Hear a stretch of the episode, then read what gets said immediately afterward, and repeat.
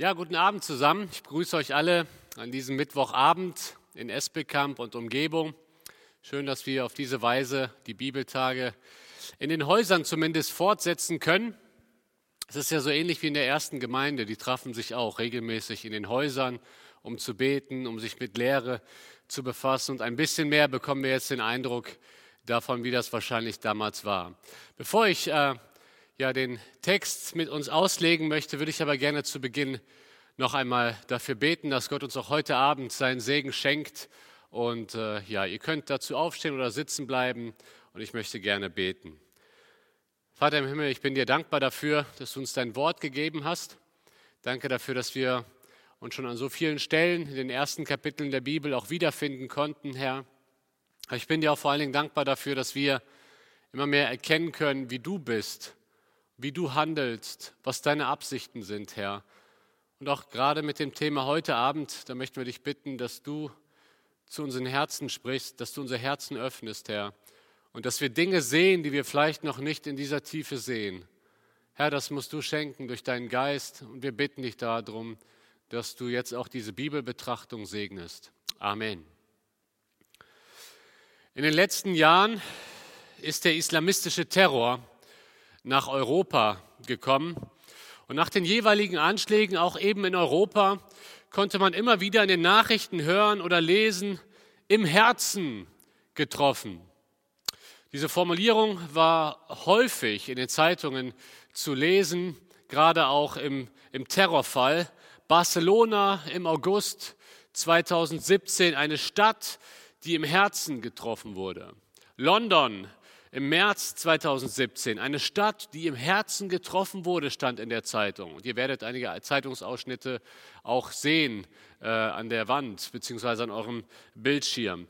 Berlin im Dezember 2016, eine Stadt, die im Herzen getroffen wurde. Und Paris im November 2015, eine Stadt, die im Herzen getroffen wurde. Warum finden wir immer wieder die Formulierung im Herzen getroffen? Ich denke, um zum einen zu verdeutlichen, dass die Anschläge dort stattfanden, wo es am meisten wehtut. Aber zum anderen möchte die Aussage auch die Tiefe der Trauer deutlich machen. Eine ganze Stadt ist betroffen. Sie wurde im Herzen getroffen. Im Herzen getroffen, das muss sich aber nicht nur auf den islamistischen Terror beziehen. Auch in unserem persönlichen Leben gibt es Dinge, die uns zutiefst verletzen können. Und da sprechen wir auch davon, wir sind im Herzen getroffen worden. Wenn Menschen uns verletzen, wenn wir bloßgestellt werden, wenn wir enttäuscht werden. Aber haben wir mal darüber nachgedacht, dass es auch Dinge gibt, die Gott in seinem Herzen treffen? Genau das ist das Thema heute Abend, im Herzen getroffen Gottes Trauer über Sünde. Wir sind mittlerweile in Kapitel 6 angelangt und ich möchte die Verse 1 bis 8 einmal vorlesen. 1. Mose 6, die Verse 1 bis 8. Als aber die Menschen sich zu mehren begannen auf Erden und ihnen Töchter geboren wurden, da sahen die Gottessöhne, wie schön die Töchter der Menschen waren und nahmen sich zu Frauen, welche sie wollten. Dann sprach der Herr, mein Geist soll nicht immer da im Menschen walten, denn auch der Mensch ist Fleisch. Ich will ihm als Lebenszeit geben 120 Jahre. Zu der Zeit und auch später noch, als die Gottessöhne zu den Töchtern der Menschen eingingen und sie ihnen Kinder gebaren, wurden daraus Riesen, die Riesen auf Erden. Das sind die Helden der Vorzeit, die hoch berühmten. Als aber der Herr sah, dass der, Menschen, dass der Menschen Bosheit groß war auf Erden und alles Dichten und Trachten ihres Herzens nur böse war immer da, da reute es dem, da reute es ihn, dass er die Menschen geschaffen hatte auf Erden und es bekümmerte ihn in seinem Herzen. Und er sprach, ich will die Menschen, die ich geschaffen habe, vertilgen von der Oberfläche der Erde, vom Himmel, denn es reut mich, dass ich sie gemacht habe. Aber Noah fand Gnade vor dem Herrn. Um es mal vorab zu sagen, in diesem Text ist so einiges äh, kompliziert. Wir werden uns mit einigen Fragen beschäftigen müssen, die nicht so ganz klar sind. Wie ist das gemeint? Aber das Komplizierte darf uns nicht die Sicht vernebeln für das Klare, für das ganz Klare am Bibeltext. Und in den ersten fünf Versen sehen wir die Eskalation der Sünde. Sie erreicht einen immer höheren Intensitätsgrad und das wollen wir uns zunächst einmal anschauen in den Versen 1 bis 5. Das ist der erste Punkt, die Eskalation der Sünde. Vers 1 knüpft beim Geschlechtsregister an, das wir im vorherigen Kapitel betrachtet haben, in Kapitel 5 am letzten Mittwoch. Und äh, wir sehen hier, der Mensch, der vermehrt sich. Und während in Kapitel 5 aber eher die Söhne hervorgehoben wurden, ist hier jetzt eher in Kapitel 6 der Fokus auf den Töchtern der Menschen. Bis dahin ist ja noch alles in Ordnung, die Töchter sind schön, aber dann betreten plötzlich die Gottessöhne die Bühne. Sie sehen, dass die Töchter der Menschen schön sind und gehen mit ihnen sexuelle Beziehungen ein. Das ist das, was der Text sagen möchte. Und das führt uns zur ersten großen Frage, die wir heute Abend beantworten müssen. Wer oder was, wer sind die Gottessöhne? Um wen handelt es sich hier? Da gibt es im Wesentlichen drei Auslegungsmöglichkeiten und möchte diese Auslegungsmöglichkeiten mal kurz vorstellen, aber doch dann dafür argumentieren, welche aus meiner Sicht die plausibelste ist. Einmal gibt es eine Auslegungsmöglichkeit, dass die Ausleger sagen, die Gottessöhne, das sind die, die Nachkommen von Seth, die gottesfürchtigen Nachkommen von Seth. Das haben wir uns am Samstag vor einer Woche ja angeschaut, an einem Seminartag, der über Livestream ausgestrahlt wurde. Da ging es um die Nachkommenslinie von Seth. Und dafür spricht zunächst einmal, dass das der Kontext ist. Im Kapitel 5 werden ja auch nochmal die Nachkommen Seths erwähnt. Und deswegen könnte man theoretisch meinen, es könnten, also die Gottessöhne könnten die gottesfürchtigen Nachkommen von Seth sein dann meint hier Gottes Söhne einfach, dass sie gottesfürchtig waren. Und die Töchter der Menschen, das bedeutet dann, dass es eben keine gottesfürchtigen Frauen waren, sondern einfach äh, nicht christliche Frauen, würden wir heute sagen. Frauen, die damals nicht mit Gott, nichts mit Gott am Hut hatten. Die Sünde besteht demnach darin, dass gottesfürchtige Männer sich mit ungläubigen Frauen einlassen. Ich meine, ich teile die Überzeugung, dass das Sünde wäre dass sich äh, gläubige Männer mit ungläubigen Frauen einlassen und mit ihnen ein sexuelles Verhältnis eingehen. Das wäre in der Tat Sünde. Die Frage ist aber, ist das hier wirklich das, was der Text aussagen will? Und ich glaube nicht, es ist nicht so ganz überzeugend, dass ähm, Töchter der Menschen und Gottes Söhne in diesem Fall für gläubig und ungläubig in erster Linie gemeint ist. Das finden wir auch sonst nicht so an, an anderen Stellen. Daher finde ich das nicht ganz überzeugend. Die zweite Auslegungsmöglichkeit sagt, hier geht es um irdische Regenten. Also die Gottessöhne sind Herrscher, sind irdische Regenten und ähm, dafür spricht zunächst einmal, dass ähm, dass tatsächlich auch äh, David zum Beispiel an einer Stelle als Sohn Gottes erwähnt wird und dass ähm, die Söhne Gottes im Psalm 82, das könnten eventuell auch menschliche Richter sein. Vom Zusammenhang her ist das zumindest möglich. Und die Sünde bestände demnach darin, sie nutzen ihre gehobene Stellung, um sich ein Harem anzulegen, mehrere Frauen. Könnte sein, wir sehen es ja in ähm, Kapitel 4, auch Lamech legt sich mehrere Frauen zu, wenn man das mal so ausdrücken darf. Und äh, das ist auch vom Kontext her nicht wirklich der Wille Gottes. Hier wäre es tatsächlich eine, eine große Sünde, die als solche bezeichnet würde. Äh, ich denke, dafür spricht einiges, ist für mich ein bisschen überzeugender als die Nachkommen Setz. Aber aus meiner Sicht ist die dritte Auslegungsmöglichkeit am wahrscheinlichsten. Und da geht es darum, dass die Gottessöhne Engelwesen sind. In diesem Fall gefallene Engel, die geschlechtliche Beziehungen mit den menschlichen Frauen eingehen.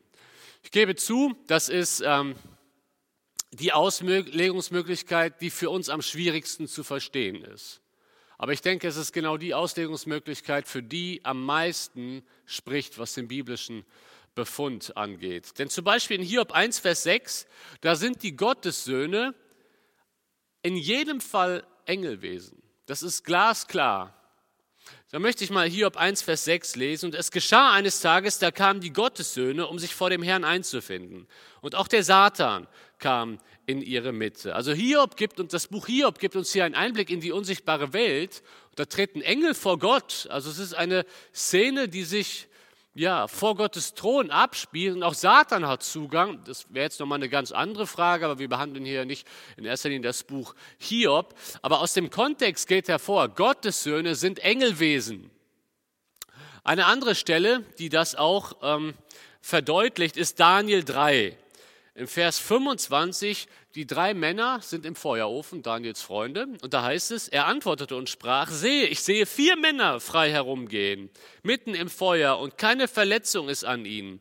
Und das Aussehen des vierten gleicht dem eines Göttersohnes. Und in Vers 28 wird das näher erklärt. Nebukadnezar begann und sagte, gepriesen sei der Gott Schadras, Meschachs und Abednegos, der seinen Engel gesandt hat und seine Knechte errettet hat. Also derjenige, der aussieht wie ein Göttersohn, ist ein Engel. Das ist das, was der Text sagt. Und deswegen ist es hier am naheliegendsten davon auszugehen, dass die Gottessöhne tatsächlich Engelwesen waren, die zu den Töchtern der Menschen eingehen. Da macht ja auch der Kontrast Sinn. Göttersöhne und Menschentöchter. Dass es hier um eine unterschiedliche Kategorie geht. Es sind demnach gefallene Engel, Engel, die gegen Gottes Willen handeln. Jetzt gibt es aber gegen die Auslegung noch zwei Einwände und ich möchte auch darauf eingehen. Der Einwand lautet, Engel sind doch Geistwesen. Wie können Engel dann eine sexuelle Beziehung haben ohne Körper? Die Frage ist berechtigt, oder? Die Frage ist berechtigt.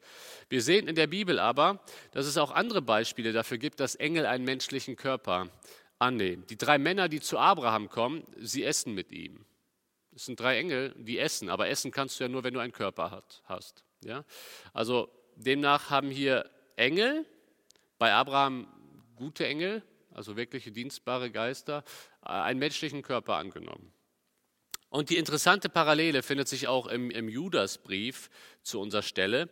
In Judas 6 und 7, da heißt es, und Engel, die ihren Herrschaftsbereich nicht bewahrt, sondern ihre eigene Behausung verlassen haben, hat er zum Gericht des großen Tages mit ewigen Fesseln unter Finsternis verwahrt, wie auch Sodom und Gomorra und die umliegenden Städte, die in gleicher Weise wie sie Unzucht trieben und hinter fremdem Fleisch herliefen, als ein Beispiel vorliegen, indem sie die, die Strafe des ewigen Feuers erleiden. Hier ist die Rede davon, dass, dass ähm, Sodom und Gomorra wie sie Unzucht trieben. Ja, wie wer? Wer wird denn in Vers 6 erwähnt? Engel. Also sagt der Judasbrief hier, die Einwohner von Sodom und Gomorra haben Unzucht getrieben wie die Engel, die in, Kapitel, äh, die in Vers 6 erwähnt werden. Und demnach sagt die Bibel, dass ein Engel hier Unzucht treiben kann. Und ich denke, genau hier geht es um diese Stelle im, im ersten Buch Mose, Kapitel 6. Es gibt trotzdem auch noch einen zweiten Einwand. Auf, auf den möchte ich auch eingehen. Am Ende dieses Abschnitts wird ja das Gericht verkündigt. Und dementsprechend sagen sie, aber wieso betrifft das Gericht denn die Menschen, wenn doch die Engel gesündigt haben? Ja, Gott verkündigt die Flut. Aber warum trifft es die Menschen, wenn die Engel gesündigt haben? Die Frage scheint auch berechtigt zu sein, aber im Text wird ja nicht davon äh, geredet, dass die Frauen vergewaltigt wurden. Das heißt, sie haben sich auch offensichtlich für die Beziehung entschieden. Ja, sie gehen diese Beziehung ein. Die Engel haben sich vermutlich davon erhofft, dass sie eben die Schönheit der Frauen genießen können. Vielleicht haben die Frauen sich erhofft, dass sie durch die Verbindung mit Engelwesen in eine nächste Stufe kommen. Der Mensch will ja immer so sein wie Gott. Das sehen wir in den ersten Kapitel deutlich und vielleicht haben sich die Frauen das genau davon versprochen. Außerdem wird das Gericht erst in Vers 7 explizit erwähnt, nachdem der äh, Text gesagt hat, der, der Mensch an sich ist verdorben. Deswegen denke ich auch, dass dieser Einwand nicht wirklich zieht. Der Mensch möchte immer so sein wie Gott, das sehen wir in den ersten, äh, ersten elf Kapiteln. Der Mensch will keinen über sich haben, er möchte selbst Gott sein. Und wir sehen hier jetzt in diesen Versen, die Sünde eskaliert. Total. Da heißt es dann in Vers 3, da sprach der Herr, mein Geist soll nicht immer da im Menschen walten, denn auch der Mensch ist Fleisch. Ich will ihm eine, als Lebenszeit geben 120 Jahre. Und schon haben wir die nächste Frage. Also ihr merkt, heute Abend müssen wir erstmal so ein paar Fragen beantworten, um den Text äh, zu verstehen. Bedeutet das, dass der Mensch jetzt nur noch 120 Jahre alt wird? Um ehrlich zu sein, das habe ich immer so verstanden. Äh, und das ist ja auch definitiv der Fall, dass der Mensch nach der Sintflut nicht mehr so alt wird. Das ist eine klare Beobachtung. Aber die Frage ist, ob, ob dieser Vers das aussagt, dass der Mensch jetzt nur noch 120 Jahre alt wird. Das Problem, danach, äh, das Problem dabei ist folgendes. Auch nach der Sintflut werden einige Menschen älter als 120 Jahre. Abraham und Sarah werden älter, Aaron wird älter als 120 und der Text, der kann auch von der Grammatik her so verstanden werden, dass Gott sagt, der Mensch hat jetzt nur noch eine Lebenszeit von 120 Jahren und dann kommt das Gericht, dann kommt die Flut. Das heißt, es wäre eine Ankündigung, eine Frist hat er noch, noch 120 Jahre und dann kommt die Flut. Und diese Sichtweise wird von vielen Auslegern vertreten. Das ist jetzt nicht nur meine Sicht, ich habe das immer wieder in den Kommentaren gefunden. Und die Bibelübersetzung NEU, die neue evangelistische Übersetzung, hat den äh, Text auch entsprechend wiedergegeben. Da heißt es, da sagte Yahweh, mein Geist soll nicht für immer in diesem sterblichen Menschen bleiben. Ich gebe ihnen noch eine Frist von 120 Jahren. In Klammern, danach werde ich die Menschen vernichten durch die Flut. Das würde auch gut äh, zu, zu dem Bericht aus dem Buch Jona passen. Da kündigt Gott das auch das Gericht an und gibt eine Frist. Noch 40 Tage, dann werde ich Nineveh äh, vernichten. Und vielleicht könnte das hier auch gemeint sein, dass hier eine Frist äh, gesetzt wird. In Vers 4 geht es dann nochmal zurück zu den Gottessöhnen und es wird aufgezeigt, aus dieser Beziehung gehen Kinder hervor. Diese Kinder sind ein bisschen größer als die anderen Menschen, es sind Riesen sehen wir auch später noch. Äh, Goliath äh, ist ein Riese, die Einwohner Kanaans sind Riesen und äh, sie sind berühmt. Sie haben sich einen Namen gemacht, das lässt auch einen gewissen Stolz vermuten und auch darum geht es immer wieder in den ersten elf Kapiteln aus dem Buch 1. Mose. Man will sich einen Namen machen, das sehen wir später auch beim Turmbau zu Babel. Der Mensch möchte immer etwas sein. Und dann kommt in Vers 5 eine Art Zusammenfassung. Der Herr sah, dass der Menschen Bosheit groß war auf Erden und alles Dichten und Trachten ihres Herzens nur böse war, immer da. Da lesen wir so leicht drüber. Ja, ist ja, ist ja schade. Ist halt so. Aber schaut mal, wie wir Kapitel 1 nochmal, was wir in Kapitel 1 nochmal festgehalten haben. In Kapitel 1 ist die Rede davon, alles ist sehr gut. Das ist Note 1. Und jetzt im Kapitel 6 gibt es die Note 6. Kapitel 1 Note 1, Kapitel 6 Note 6. Gott sagt, es ist alles eine Katastrophe. Der, der Menschen Bosheit ist groß. Alles Dichten, alles Trachten seines Herzens ist nur böse, immer da. Das heißt, die Sünde hat Einzug erhalten. Der Supergau von Eden ist eingetreten und die Sünde entwickelt sich. Und ihr Lieben, das ist eine ganz, ganz wichtige Erkenntnis, wenn es um Sünde geht. Sünde ist nie statisch. Sünde ist nicht gleichbleibend und verändert sich nicht. Sünde ist immer dynamisch. Sünde verbreitet sich. Sünde wird immer intensiver. Und wenn du mit Sünde in deinem Leben nicht konsequent umgehst, sie wird dich immer mehr in den Griff nehmen, weil die Sünde sich verbreitet. Eine Sünde folgt auf die andere und irgendwann steckt man da absolut fest. Sünde entwickelt eine eigene Dynamik. Schaut mal, bisher wurden immer nur Individuen betont im ersten Buch Mose.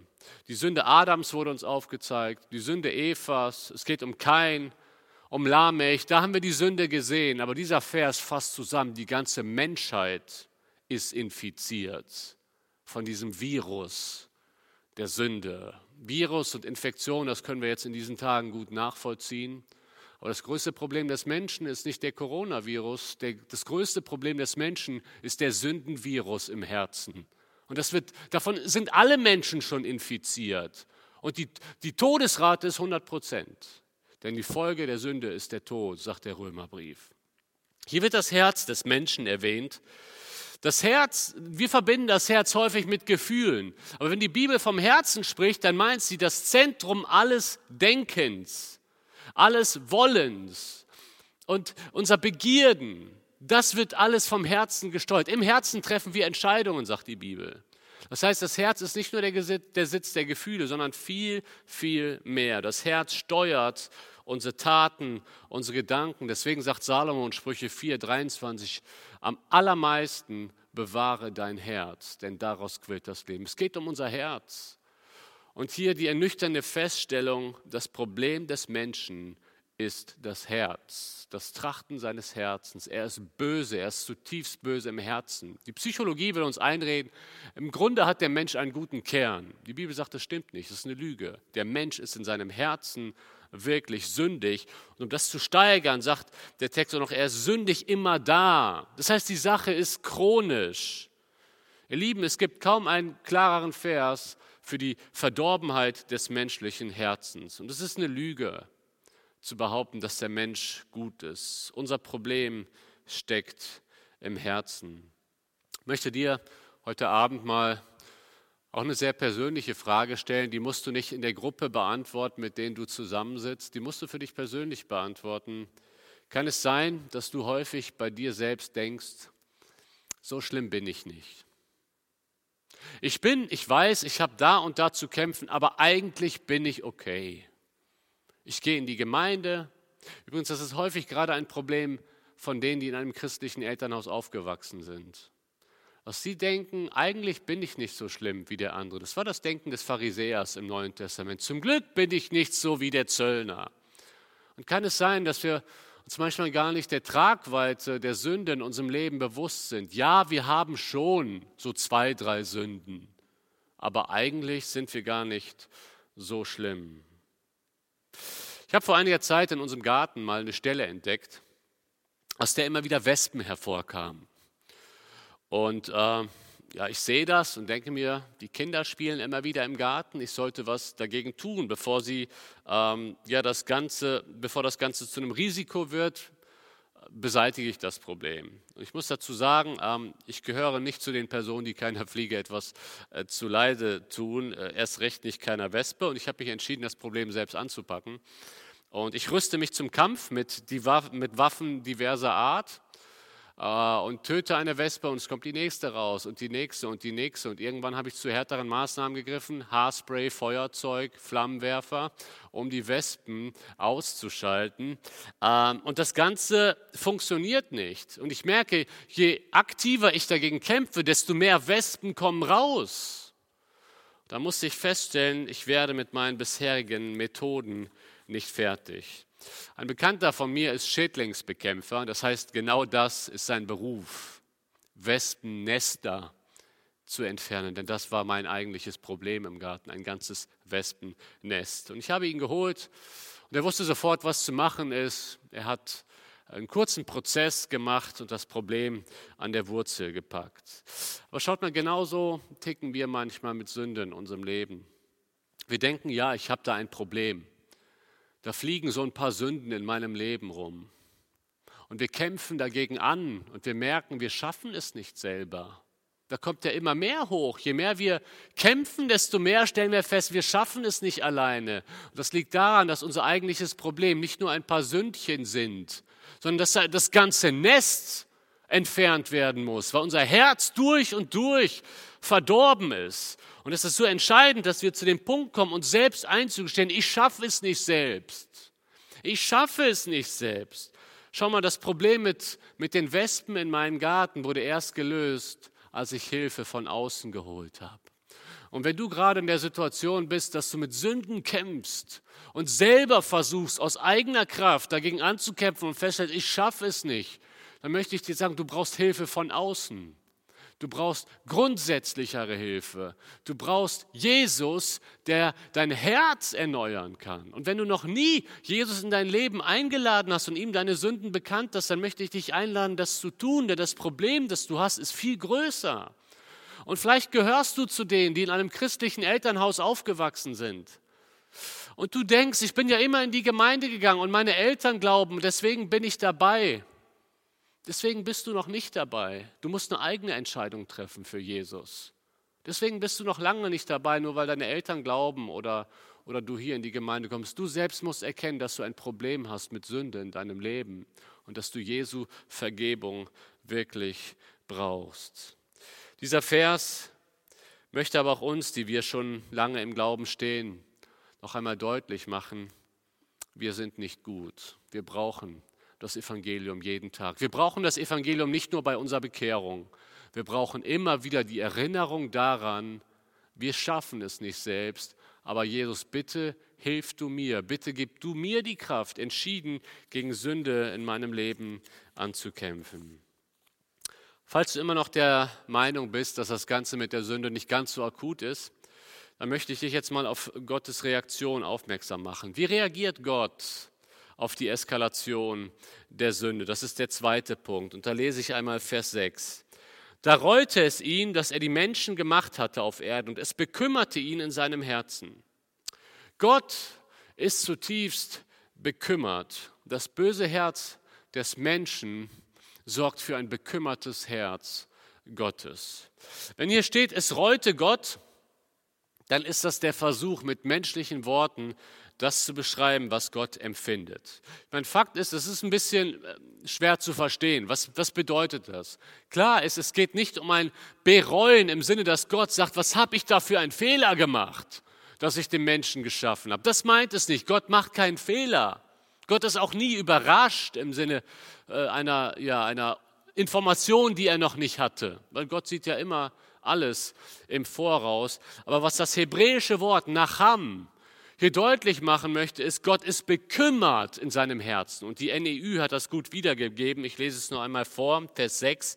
Jahwe bekümmerte es, den Menschen erschaffen zu haben. Und es schmerzte ihn bis in sein Innerstes hinein.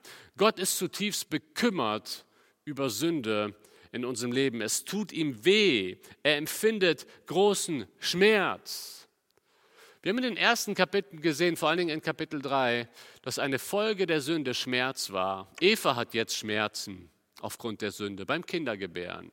Adam hat jetzt Schmerzen, weil er den Acker unter erschwerten Umständen bestellen muss. Und er hat dabei Schmerzen bei der Arbeit. Sie ist mühsam. Aber jetzt sehen wir auch, die Sünde bringt auch Schmerzen über Gott. Gott schmerzt es, es tut in seinem Herzen weh. Und da sind wir wieder beim Thema, im Herzen getroffen. Gottes Trauer über Sünde. Wusstest du, dass Gott auch Gefühle hat? Wir dürfen uns Gott nicht zu statisch vorstellen. Gott ist Person und Gott hat Gefühle. Schaut mal, Jeremia, der Prophet Jeremia, er weint Gottes Tränen. Jesus weint über Jerusalem und Jesus sagt, wer mich sieht, sieht den Vater. Und Jesus weint über Jerusalem, das heißt, in dem Moment weint doch Gott über Jerusalem, über die Sünde. Gott weint. Gott ist traurig. Gott ist bekümmert. Er ist in seinem Herzen getroffen. Es ist die Reaktion eines Gottes, der wirklich liebt.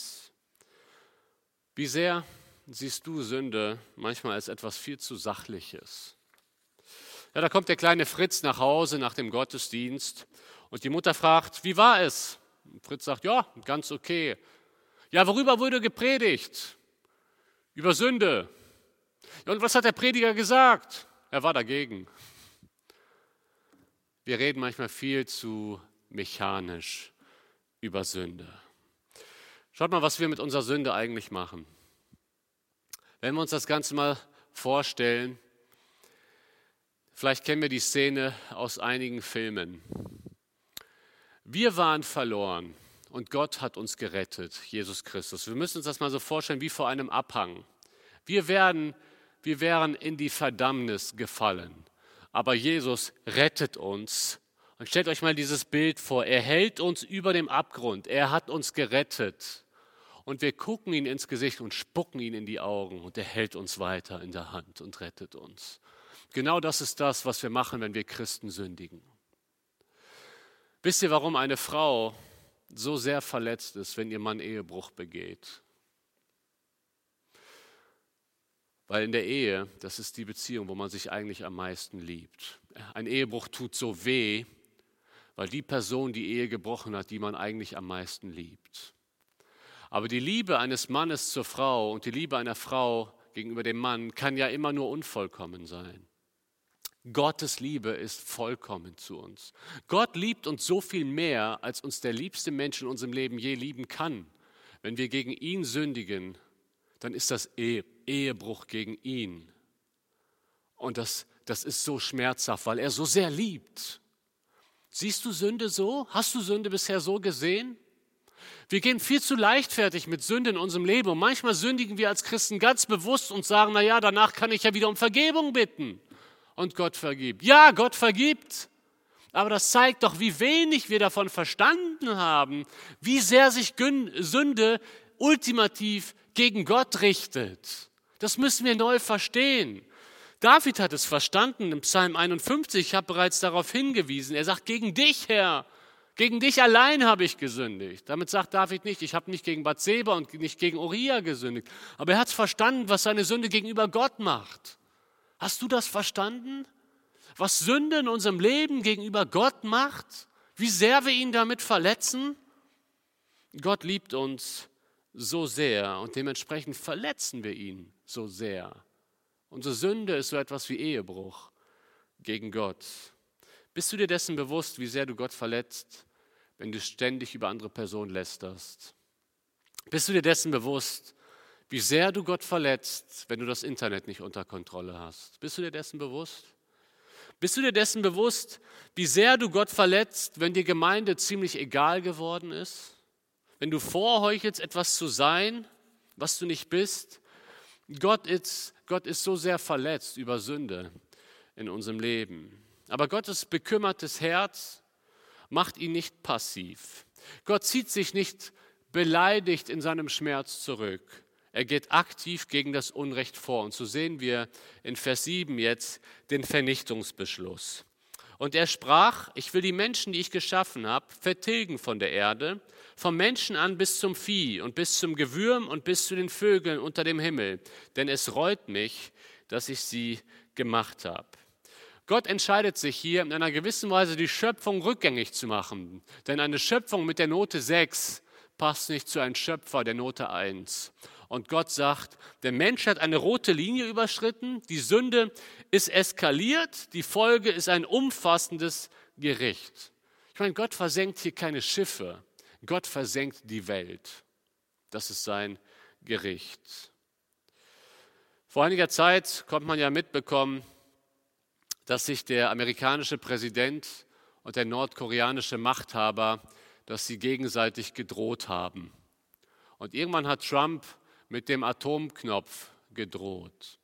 Ich kann mir vorstellen, wenn es irgendwann tatsächlich zu diesem Fall kommen würde, wovon ich jetzt nicht ausgehe, aber dann ist das, was den Präsidenten leitet, vermutlich nicht ein tiefes Mitgefühl. Das ist nicht der Auslöser, sondern er würde den Atomknopf drücken, weil er vielleicht wütend ist weil er sich in, seinem Stolz gekränkt fühlt. Ich weiß es nicht, ich kann nicht in sein Herz schauen. Aber wenn Gott hier den Vernichtungsknopf drückt mit der Sinnflut, dann tut er das mit einem Herzen, das zutiefst getroffen wurde. Und das müssen wir sehen. Gott will nicht den Tod des Sünders. Will er nicht. Aber weil er auch gerecht ist, muss er Sünde richten. Und das ist wichtig zu verstehen.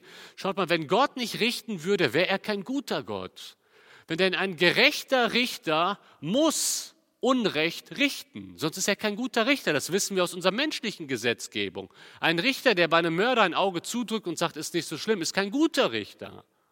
Und so ist Gott kein guter Gott, wenn er die Sünde nicht richtet. Ja, er ist, er ist, er hat viel Geduld. Ja, er möchte nicht richten, aber irgendwann ist das Maß voll. Die Sünde eskaliert. Aber selbst hier sehen wir, dass Gott trotzdem den Menschen noch 100 Jahre, 120 Jahre Zeit gibt bis zur Sinnflut. Gott ist geduldig und er möchte, dass der Mensch umkehrt. Gottes Gericht, ihr Lieben, ist so real. In 2. Petrus 3, 6 und 7, da heißt es, dennoch wurde damals die Welt dadurch in der Sintflut vernichtet. Und dann heißt es, so werden auch der Himmel der jetzt ist und die Erde durch dasselbe Wort aufgespart für das Feuer, bewahrt für den Tag des Gerichts und der Verdammnis der gottlosen Menschen. Das heißt, hier wird erstmal auf die Sinnflut Bezug genommen und dann sagt Gott im Petrusbrief, es wird aber noch einmal so ein Gericht geben. Nicht in der Sinnflut. Diesmal wird die Erde nicht durch Wasser vernichtet. Das hat Gott ja auch versprochen, sondern durch Feuer. Das heißt, ein Gericht steht noch aus am Ende der Zeit, da möchte ich dir die Frage stellen, was geht eigentlich in dir vor, wenn du das hörst, dass Gott irgendwann richten wird? Wenn ich im Flugzeug sitze, ab und zu, ich fliege nicht häufig, aber manchmal kommt es dazu, dann ist es immer wieder interessant, auf die anderen Passagiere zu achten, wenn man die Sicherheitshinweise hört. Da heißt es dann, sollte der Druck in der Kabine sinken, fallen automatisch Sauerstoffmasken aus der Kabinendecke. In diesem Fall ziehen Sie eine der Masken ganz zu sich heran und drücken Sie die Öffnung fest auf Mund und Nase. Danach helfen Sie mitreisenden Kindern. Und wenn man über See fliegt, dann kommt die Durchsage auch, unter jedem Sitz befindet sich eine Schwimmweste. Auf Anweisung der Besatzung ziehen Sie die Schwimmweste über den Kopf, haken Sie die Gurte wie vorgeführt ein, ziehen Sie dann die Gurte straff. Unmittelbar nach dem Verlassen des Flugzeugs ziehen Sie an den roten Griffen, um die, um die Weste aus, aufzublasen. Falls erforderlich, benutzen Sie die roten Mundschläuche. Eine Signallampe leuchtet im Wasser auf, wenn Sie diese Lasche aus der Batterie herausziehen. Zum Start stellen Sie bitte die Rückenlehne senkrecht und klappen Sie die Tische zurück. Ich denke, viele von uns kennen diese Sicherheitshinweise. Und ich habe mal bei den letzten Flügen bewusst darauf geachtet, wer von den Passagieren eigentlich zuhört. Kaum jemand. Da beobachtest du, der eine Mann liest die Zeitung, die zwei Frauen rechts unterhalten sich ganz angeregt, der ältere Herr da vorne links ist schon eingeschlafen. Kaum jemand achtet auf die Worte der Flugbegleiterin oder des Computers. Diejenigen, die zuhören, sind vielleicht diejenigen, die zum ersten Mal fliegen und noch ganz aufgeregt sind. Der Rest schaltet ab. Ich habe mir die Frage gestellt, warum ist das eigentlich so? Warum schaltet der Mensch ab? Zwei Gründe. Einmal, man hat es schon so häufig gehört. Und zweitens, man, man hält das tatsächliche Eintreffen für sehr unwahrscheinlich. Und ich habe die Vermutung, dass es manchmal so ist, wenn wir über das Gericht Gottes etwas hören, dass Gott am Ende der Zeit richten wird. Ja, ja, haben wir schon häufig gehört. Und dass wir irgendwie glauben, das tatsächliche Eintreffen ist ja eher unwahrscheinlich. Und das ist die Lüge Satans, denn die Bibel macht deutlich, Gottes Gericht wird kommen. Und die Frage, die ich an dich habe, ist, bist du darauf vorbereitet? Bist du vorbereitet, vor Gott zu treten und dich für dein Leben zu verantworten? Schaut mal, im tagtäglichen da wissen wir sehr genau um die Notwendigkeit der Vorbereitung. Kaum jemand geht in ein Vorstellungsgespräch, ohne sich vorbereitet zu haben. Kein Politiker geht unvorbereitet in den Wahlkampf. Kein Geschäftsmann geht unvorbereitet in eine Auftragsverhandlung. Aber kann es sein, dass du dich noch nicht für eine Begegnung mit Gott vorbereitet hast? Irgendwann wirst du vor Gott stehen. Der Hebräerbrief sagt, es ist dem Menschen gegeben, einmal zu sterben, danach das Gericht. Das heißt, Gott hat nicht nur die Sünde gerichtet in 1. Mose 6, Gott hat angekündigt, es wird nochmal ein umfassendes Gericht geben. Und ob du aus diesem Gericht, in diesem Gericht freigesprochen wirst oder schuldig gesprochen wirst, hängt mit deiner Beziehung zu Jesus Christus zusammen. Und das führt uns zum letzten Vers. Da heißt es in Vers 8, aber Noah fand Gnade vor dem Herrn. Der Text beginnt mit einem Aber, mit einem göttlichen Aber. Aber es gibt Gnade. Der Mensch ist böse, Gott wird richten, aber einer findet Gnade. Warum? Weil Noah an Gott glaubte. Deswegen findet er Gnade. Und dieses Prinzip finden wir doch auch im Neuen Testament. Johannes 3, Vers 18. Wer an ihn glaubt, wird nicht gerichtet. Genau das ist doch das Evangelium. Das ist die gute Nachricht. Wenn du an Jesus glaubst, wirst du nicht gerichtet. Aber diese Entscheidung für ihn musst du getroffen haben in deinem Herzen. Diese Beziehung muss geklärt sein. Und wenn du den Eindruck hast, du bist noch nicht vorbereitet für eine Begegnung mit Gott, dann möchte ich dich einladen, deine Beziehung zu ihm zu klären, indem du reinen Tisch machst, indem du Jesus in dein Leben aufnimmst oder indem du deine Beziehung zu Jesus erneuerst. Vielleicht bist du schon seit längerem Christ, aber dir ist heute, gerade auch durch diesen Vortrag, bewusst geworden, wie locker du es manchmal mit Sünde in deinem Leben nimmst. Wie, wie sehr du vielleicht sogar eine Lieblingssünde pflegst in deinem Leben. Ich möchte dich ermutigen, damit ans Licht zu gehen. Wenn du heute verstanden hast, wie sehr Gott trauert über Sünde, wie sehr ihn das in seinem, in seinem Herzen trifft, dann ist es jetzt Zeit, mal ruhig zu werden und Buße zu tun darüber, dass wir viel zu leichtfertig mit Sünde in unserem Leben umgehen. Und dazu möchte ich jetzt auch einladen, wir werden gleich noch eine Gebetszeit machen, aber ich möchte gerne noch für euch beten, die ihr euch jetzt heute Abend in den Häusern versammelt habt. Und dann werden wir gleich im Anschluss noch einige Hinweise aus der Gemeinde hören. Ich bete noch mit uns. Vater im Himmel, wir danken dir dafür, dass du uns einen Einblick gegeben hast in dein Herz und wie sehr du getroffen bist von Sünde, wie sehr dich unsere Sünde bekümmert. Herr, ich möchte dich heute bitten, vergib du mir, dass ich das immer wieder als viel zu leichtfertig sehe, dass ich Kompromisse eingehe mit Sünde, anstatt vor, vor der Sünde zu fliehen. Herr, ich möchte dich bitten, hilf mir das immer mehr zu erfassen, was meine Sünde mit dir macht. Und dass du mir die Kraft schenkst, heilig zu leben, vor der Sünde zu fliehen, die Sünde immer mehr zu hassen und dich immer mehr zu lieben, Herr. Herr, bitte schenke du uns eine neue Entschiedenheit im Kampf gegen die Sünde. Amen. Ihr könnt gerne noch eingeschaltet lassen und wir hören jetzt hier von der Gemeinde noch einige Gebetsanliegen für eure Gebetsgemeinschaft gleich zu Hause. Ich möchte mich an dieser Stelle verabschieden und sage einfach mal dann bis nächsten Mittwoch.